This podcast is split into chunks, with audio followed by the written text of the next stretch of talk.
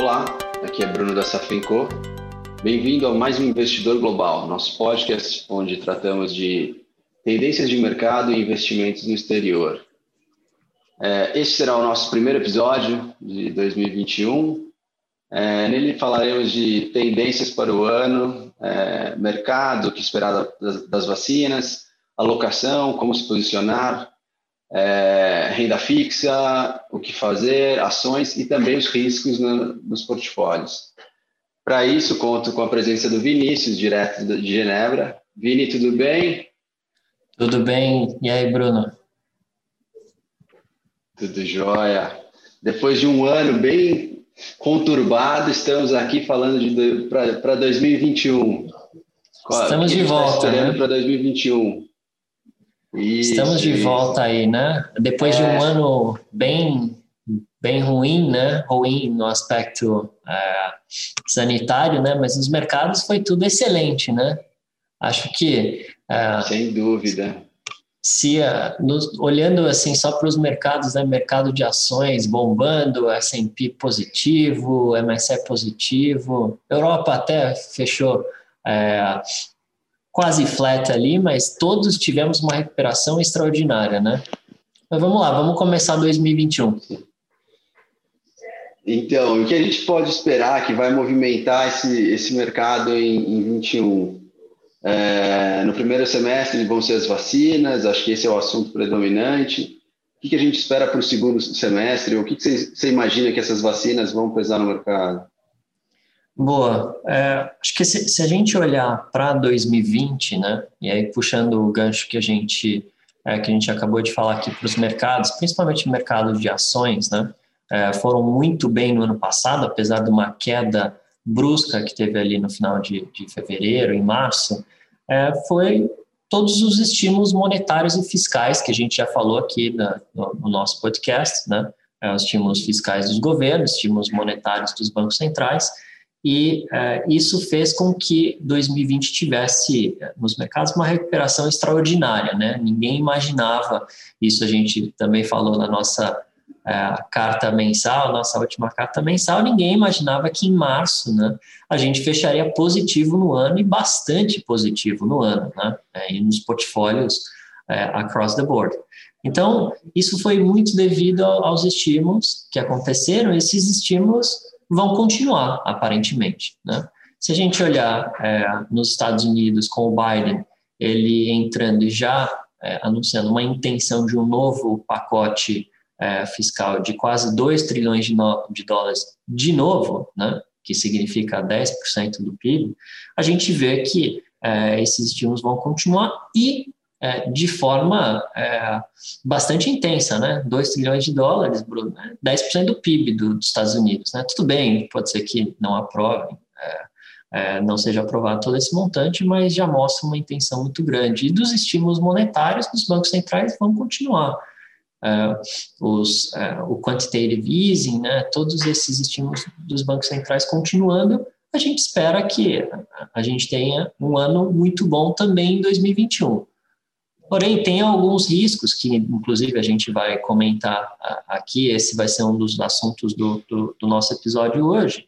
Mas é que é, as vacinas também são um assunto é, que vai estar sempre em pauta, né? A gente começou a vacinação em diversos países, inclusive no Brasil, e é, as vacinas todo mundo está esperando, né? Que a gente é, tenha um ritmo acelerado. E eu acho que é isso que está acontecendo. Acho que a, a é, os governos estão se movimentando para com toda essa logística, mas é, acho que isso sempre vai estar em pauta, né? Quando a gente vai analisar se de fato é, o pessoal vai ser vacinado no período que estava é, estipulado, se não vai ter nenhum atraso, se vai ser mais cedo, enfim, esse vai ser, é, acho que esses dois assuntos vão movimentar o mercado esse ano, respondendo a sua pergunta, tá? Então, a, a continuação dos estímulos, que parece que vão continuar, e é, o desenrolar, né, de toda a vacinação no mundo inteiro.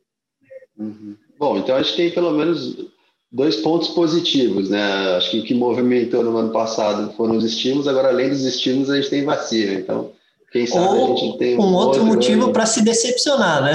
É um outro motivo. é verdade, é verdade, sem dúvida. Que a gente. Que já... quando, desculpa, quando Pode a gente tem um, um, um outro motivo, né, acontece que a gente começa a colocar isso na conta, né, a gente começa a precificar. E se, sabe, no mercado tudo são expectativas. Se, se o realize, né, o realizado é diferente da expectativa para mais, para menos, tem a, a movimentação para cima ou para baixo. Né? Então, eu diria que é mais um fator é, para a gente colocar na conta. Legal, legal. Bom, mas vamos, vamos falar de alocação, assim, como que a gente pode se posicionar nos mercados globais para esse cenário? É, mesmo com a vacinação na conta, já o que, que a gente pode esperar para o ano para ativos internacionais?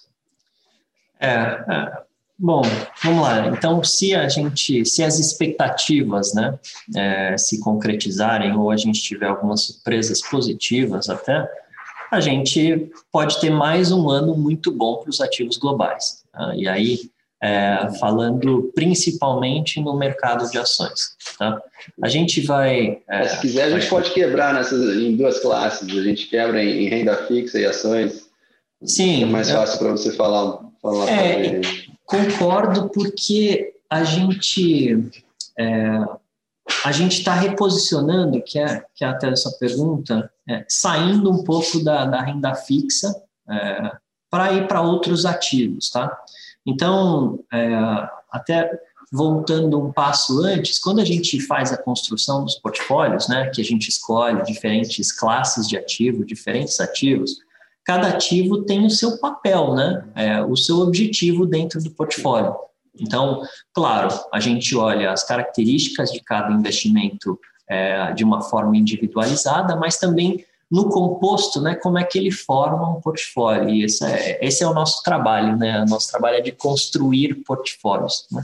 Então, o papel, dito isso, o papel da renda fixa, é, sendo é, fazendo uma, uma explicação bem simples aqui, é que você tem, né, é, e tinha, e é que a gente vai chegar no ponto da discussão, um, um yield, né, um juros relativamente bom, né, então juros em torno de 5%, 5,5%, 6%, onde uma parte do seu portfólio você aloca nesses ativos de renda fixa, né, que te dão um colchão de rendimento ali, aqueles em torno de 5%, e uma outra parte você vai para mais risco. Né? Sendo que, se essa parte de mais risco, vamos falar do mercado de ações, se ela cai, você ainda tem aquele colchão, né? você tem aquela sua, a sua gordura para queimar. Hoje, o que acontece, Bruno, é que esses yields, né, esses juros, eles estão muito baixos. Então, você coloca esses títulos de renda fixa no seu portfólio, o, o retorno dele é baixo para você segurar. Também tem, claro, obviamente, é, um potencial quando investimos em renda fixa, um potencial de ganho de capital, né? É, talvez com é, melhora das empresas, compressão dos spreads, diminuição de taxa de juros. Mas se a gente comparar, né, hoje com janeiro do ano passado, né, ou seja, antes de pandemia, as taxas de juros estão mais baixas, né? Vamos lembrar que a taxa de juros americana no ano passado estava 2,25 no mesmo, mesmo momento. Agora está de 0 a 0,25. Então, upside ali de decréscimo de taxa de juros muito baixo. Níveis de spread no mesmo nível, quase no mesmo nível de, da pandemia, antes da pandemia. Tá? E aí across the board, investment grade, em high yield, em emerging market. Compressão de spread muito baixa também. Então, o upside limitado, o carry, né, que é você segurar esses papéis e, e, e ter os juros deles muito baixo também, e um potencial de downside que foi semelhante ao, à correção que teve no mercado de ações. Enquanto o S&P no ano passado corrigiu 33% do seu topo até embaixo, é, o mercado de renda fixa, em diferentes, claro, né, diferentes espectros de risco, eles chegaram a cair 25%. Então, horas, eu tenho uma escolha. Imagina que eu tenho uma escolha hoje. Eu posso estar em, em alguns ativos que têm um potencial de upside, ações teoricamente ilimitado, com um downside que num, num, num, é, num momento de, de impacto, né, de choque, foi de 33%, e no outro lado eu tenho a renda fixa, que se eu seguro ela no meu portfólio, o retorno é baixo, potencial de upside é muito baixo também, e o meu downside pode chegar a 25%, que é o que foi. Então, esse é o reposicionamento que a gente está fazendo nos nossos portfólios para tirar da renda fixa né, e colocar em alguns outros investimentos alternativos que cumpram o mesmo papel que a renda fixa tinha antes, que é de produzir esse colchão, né? Esse colchão de, de juros de 5, 5,5%. Tá? Então, é, claro, com a vacinação, é, etc., que foi o, o, ponto da sua, da sua pergunta também, isso pode ajudar, né? Pode ajudar na renda fixa ter uma, uma compressão um pouco maior de spread, mas é muito baixo, né? E que é, isso pode ajudar muito mais na nossa visão o mercado de ações, tá? Tá. Bom, então vamos, vamos falar de, de ações. É, a gente passa, teve um ano surpreendente para ações globais, né? E, gente, e existe espaço para um rally para esse ano também. É, queria saber um pouco também da sua opinião em relação às empresas de tecnologia. É, elas continuam com, com destaque ou elas devem ceder lugar para outro tipo de setor? O que você imagina? Sabe que é um, um, um, é, um movimento interessante que aconteceu no ano passado? Foi que em, um momento ali pra, do primeiro para o segundo semestre, de, no decorrer do segundo semestre, o mercado começou a enxergar essas empresas de tecnologia, as FANGs, né, como um safe haven, que teoricamente não é, né? Os safe havens tradicionais, bom, treasuries americanos, dólar, franco suíço e não ações, né? Mas passaram a considerar essas empresas como como um safe haven. Bom, o seu modelo de negócios que tem uma dispersão de revenues é, numa escala global, enfim, por diversos motivos. Essas empresas, elas têm, acho que a grande vantagem dessas empresas, e falando das FENGs e de empresas de tecnologia, é que elas têm um poder de escala muito grande e que elas fazem com que a produtividade delas e a produtividade de outras empresas também aumente, né? Então, se a gente pegar, podemos pegar qualquer exemplo da, das FENGs, tá? Vamos pegar da Amazon, por exemplo. Na Amazon tem até, não sei se você já viu, Bruno, tem um, um vídeo é, de 2000 do, do Bezos falando qual que era a estratégia dele de vender os livros online depois ah, você gostaria de ler esses também? É muito legal. É, mas enfim o que, que, ele fez ali começando lá de trás de 2000 né? Ele aumenta a produtividade das pessoas, teoricamente, porque a pessoa vai lá, ela está vendo um livro e ela vê, ah, tem outros aqui que ela vai gostar, que talvez ela já fosse comprar no futuro, ou que ela demorasse para saber que ela gostaria de saber esse livro. Ele já, é, já traz para essa pessoa, e para ele, óbvio, né?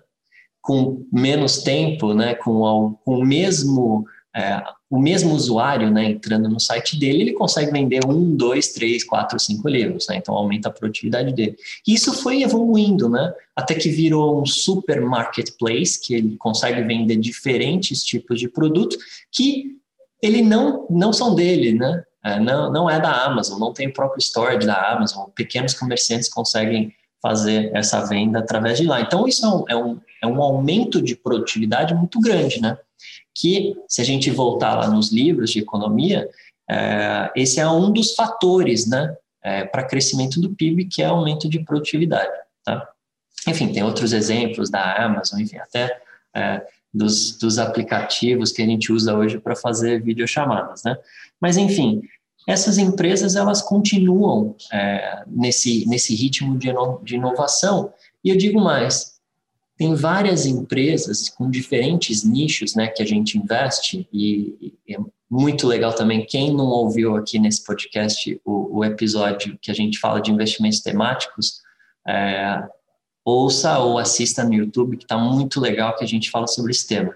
Mas é, vale é, é, algo, é algo que a gente acredita bastante, né? É, nesses temas que voltados à tecnologia e também de, é, de, de, um futuro mais sustentável, né, de energias renováveis, etc.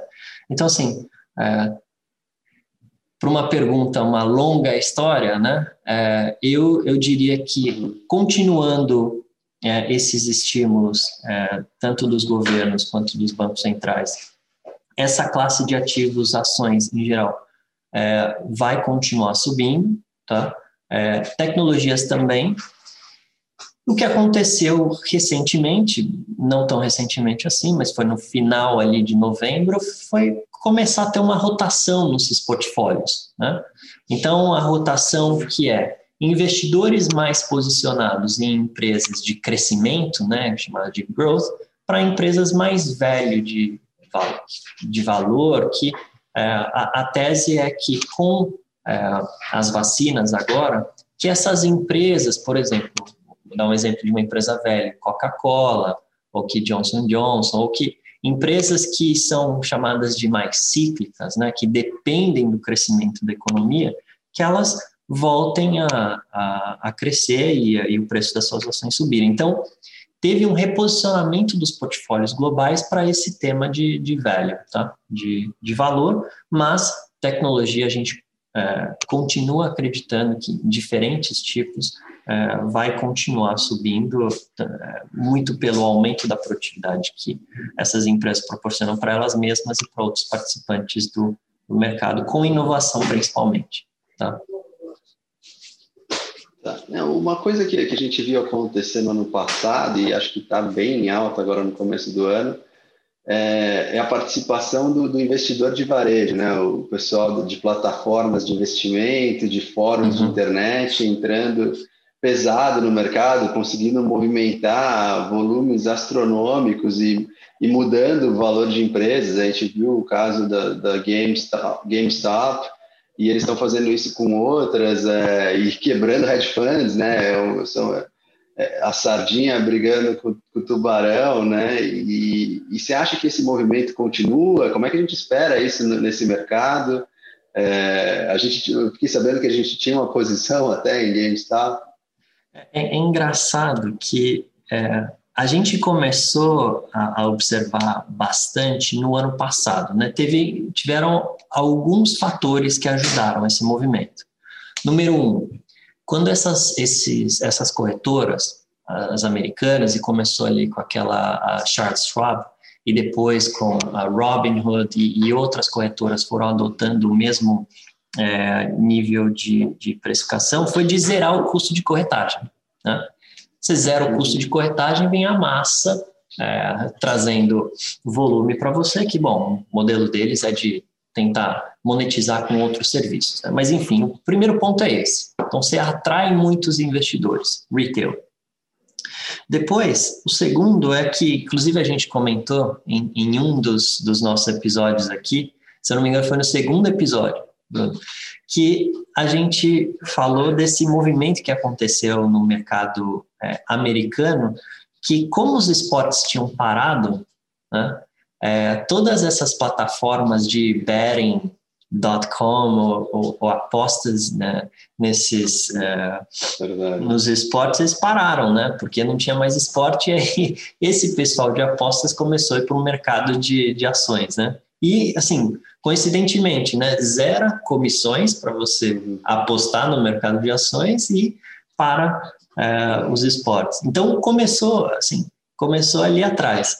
E aí agora é, da, você fala da GameStop, que inclusive é um tema que a gente investe né, em game, que a gente acredita bastante, mas com é, com o lançamento dos dois novos, novos consoles né, no ano passado, o PlayStation e, e o Xbox, é, teve essa, é, esse, esse debate, né, começou um debate na, naquele uh, Reddit, que é um fórum super antigo, uh, que era primeiro era as discussões eram sobre computador e, e, e game, agora, bom, enfim, fala de qualquer coisa. E, e o pessoal assim investindo toda a grana, né, nessas ações, etc. E tanto que isso começou a ficar tão relevante que é o que você falou, né? é, eles se juntam, então todas as sardinhas se juntando e indo contra os short sellers, né? Alguns hedge funds não acreditando no valuation dessa empresa e aí pô, colocando posições short, né? Vendidos, né? E aí vários investidores bravos com esses, com esses institucionais e juntando mais gente para comprar ação, né? Então é um movimento interessante. É, eu acho que a gente, como papel de, de, de, investidor profissional, né, a gente tem que observar vários movimentos de mercado, né? E assim, sendo é, pragmático, né, o preço da ação de uma ação ele depende da oferta e demanda, né? Se tem mais que, gente querendo comprar a ação, significa que a ação vai subir. Se tem mais gente querendo vender, é, significa que o preço da ação vai, vai descer. E aí você pode ter é, lógica, né? Você pode ter motivos racionais para uma pessoa aumentar a demanda, para ela querer comprar mais, ou outros motivos como esse, ou né? Não. Então, é algo ou que a gente... um fórum de internet. Exatamente, exatamente. Então, é algo que a gente está é, tá estudando para capturar isso também. É, foi criado alguns índices Robinhood, né? Que, que eles tentam captar esse movimento do é, do, do, investidor de, de, varejo, né? Mas super interessante, super interessante. Eu acho que assim, isso. E às vezes acho que, que torna um pouco autorrealizável, né? Uma profecia autorrealizável, porque pega uma empresa que não está bem, ela valoriza tanto que ela pode fazer um follow-on num preço lá em cima, ou vender ações que ela tem em tesouraria e, e refazer o negócio, né? Às vezes é uma empresa que estava mal, de repente muda de situação justamente porque muita gente entrou investindo e elevou o preço da ação. A gente viu isso, Bruno, inclusive, da, no ano passado na Hertz, né? Aquela empresa de locação de veículos, né? Uhum. É, que, enfim, a empresa file bankrupt, foi é, a falência, né? Mas é, como que fala, recuperação judicial, que é o que é o termo chamado no Brasil. É Chapter 11, não é? É o Chapter 11. E, enfim, depois a ação foi para menos de que um dólar e teve investidores né, de, de varejo comprando, comprando, comprando, até o momento que o board da, da Hertz decidiu fazer exatamente um follow-on, chamar mais capital num valuation mais alto. E aí o regulador falou, ah, ah, ah, não vai fazer isso não. Não. Mas é, são casos interessantes, né? São casos interessantes, mas acho que isso beneficia vários agentes de mercado, né? A única preocupação é com, de fato, esses investidores de varejo, se eles de fato não sabem mesmo e colocam toda a grana na ação da GameStop, isso é um ponto ruim, né? Esse é um ponto super ruim. Bom, mas para isso que a gente está aqui para fazer esse trabalho também, né? Para fazer essa orientação. Investir na, na coisa certa. Exato. Tá certo. Bom, mas nem, nem, nem, tudo são flores, né? A gente podia falar um pouco dos riscos, né? Eu acho que o Covid nos lembrou que, que eventos improváveis acontecem, existem efeitos de cauda, cisne negro. Uhum. E, e, o que, que você imagina que pode surpreender negativamente esse ano? Tá. É... Tem algo que, que o pessoal não está prestando atenção? Bom, tem alguns riscos de cauda que você nunca sabe e não tem como prever. É, né? É. A verdade é que o papel é só ter aquele seguro de risco de cauda. Ok. É, tem...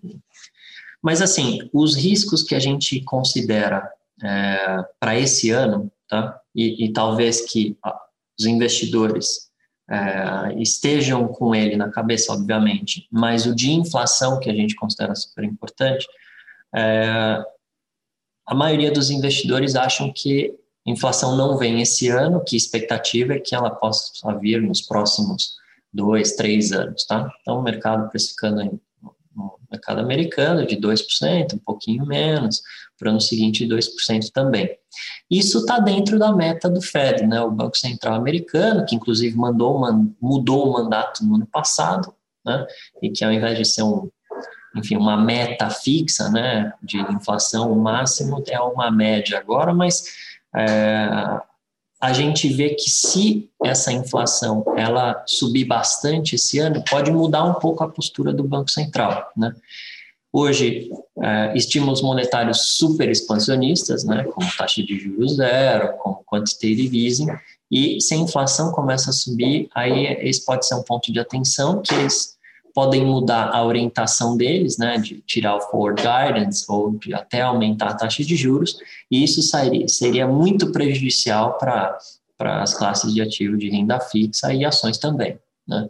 Então, esse é um risco que é, pode acontecer esse ano, provavelmente não vai vir, mas se vir, é, vai ser algo é, que pode é, prejudicar bastante as carteiras. E um outro, é como a gente, voltando ao assunto do começo do nosso episódio aqui, é de o, a agenda, né, o ritmo de, de, de vacinação nos países se ele ficar abaixo das expectativas, né? Hoje a gente tem expectativas grandes e que, bom, nos Estados Unidos o Biden prometeu 100 milhões de vacinados nos 100 primeiros dias dele de governo, é, tem alguns outros planos aqui da, na Europa, tem também no Brasil. É, o problema é se a gente ficar muito para trás, né? Se a gente ficar muito aquém das expectativas. Tem alguns estudos, claro, prematuros hoje, que falam que se a gente considera, cons, continuar nesse, nesse ritmo né, de vacinação, mas não de velocidade é, de vacinados por dia, mas na aceleração, né, quanto você consegue é, subir a sua curva de vacinados, a gente demoraria anos para vacinar todo mundo, né? Então, isso a gente precisa, é, isso precisa, precisa melhorar. Então, acho que diria que os dois riscos são esses, né? É, uma quebra de expectativa na, na vacinação e uh, uma inflação indesejada uh, já nesse ano. Certo. É, acho que acho que por, por, por hoje é só, né, Vini? Acho que já deu para cobrir bem o que a gente espera para o ano. E queria te agradecer. Espero que a gente tenha mais um ano excelente, como foi o último. Eu que agradeço, Bruno. Prazer falar com você novamente no ano 2021 e é, prazer falar com todos os nossos ouvintes também.